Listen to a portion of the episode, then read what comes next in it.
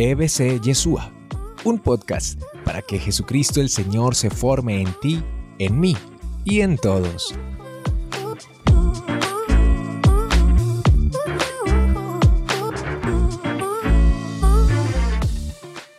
A Jesús le fascinaba que le preguntaran. Es más, cuando estaban demasiado aturdidos y eran, "Mm, mm, mm, Dios me lleve, Dios me traiga o nada de nada, él mismo les preguntaba, él mismo los sacudía. Eh, de las cosas que impactan cuando uno se acerca a conocer a Jesús eh, es eh, esa pedagogía tan única. Él mismo preguntaba, lógico, aceptaba las preguntas, se inventaba cosas para que entendiéramos. Hay una expresión en la introducción del discurso de las parábolas que trae Marcos que a mí me fascina, porque dice literalmente que con qué comparación, con qué parábola, con qué imagen les expondré esto del reino de Dios, o sea, quién es Dios y lo que hace. Y entonces es literalmente Jesús como quebrándose la cabeza para ver cómo puede llegar a nosotros y, que le entendamos su mensaje. Y hay otra cantidad de cosas, otra, por ejemplo, eh, unos giros sorprendentes. Hay giros sorprendentes que nadie está esperando con lo que sale Jesús, porque porque entonces los impacta de tal forma que nunca se les va a olvidar. Por ejemplo, el malo no es el que uno piensa, ni el bueno es el que uno piensa, mejor conocido como la parábola del buen samaritano. ¿Se acuerdan? ¿Se acuerdan la parábola del buen samaritano? Y muchas otras cosas, por ejemplo la parábola del hijo pródigo, o una cantidad de actividades, de maneras de ser. Jesús sale con unas paradojas o sea, con algo como tan distinto a la lógica que le plantea a uno la cultura y, a través de mil formas, de mil formas, Él quiere enseñarnos. Y como les digo, una de las privilegiadas es la de preguntar. Uno tiene que preguntar, solo que tiene que saber a quién le pregunta, pues. Uno tiene que saber a quién le pregunta y dónde está buscando. Uno tiene el derecho y la obligación, derecho y obligación de preguntar y de cuestionarse en la vida.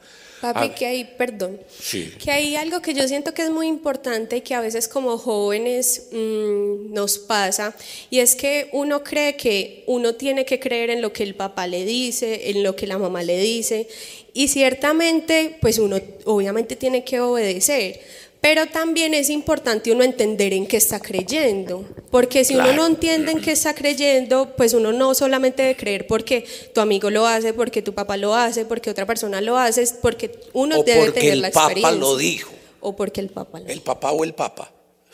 Ninguno de los dos.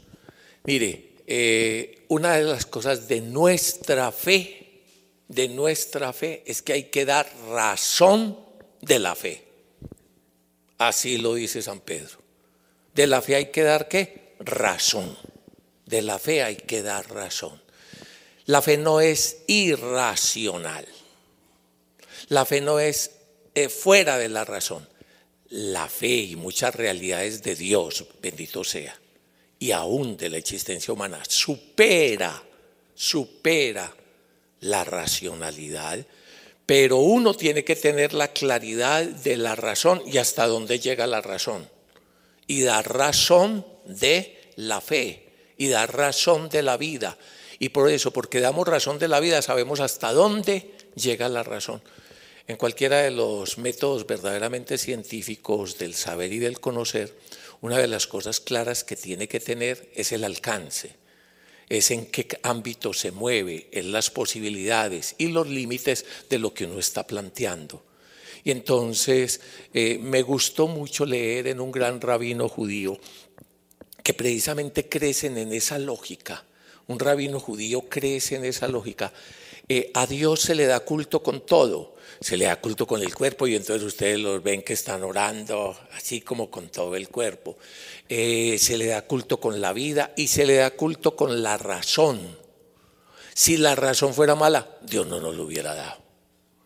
Nunca crean ni sigan esa pseudo falsa, pseudo falsa espiritualidad que para conocer a Dios, seguir a Dios y ser santos les implica una trepanación cerebral. No, no, no, no, eso es lo más absurdo que hay.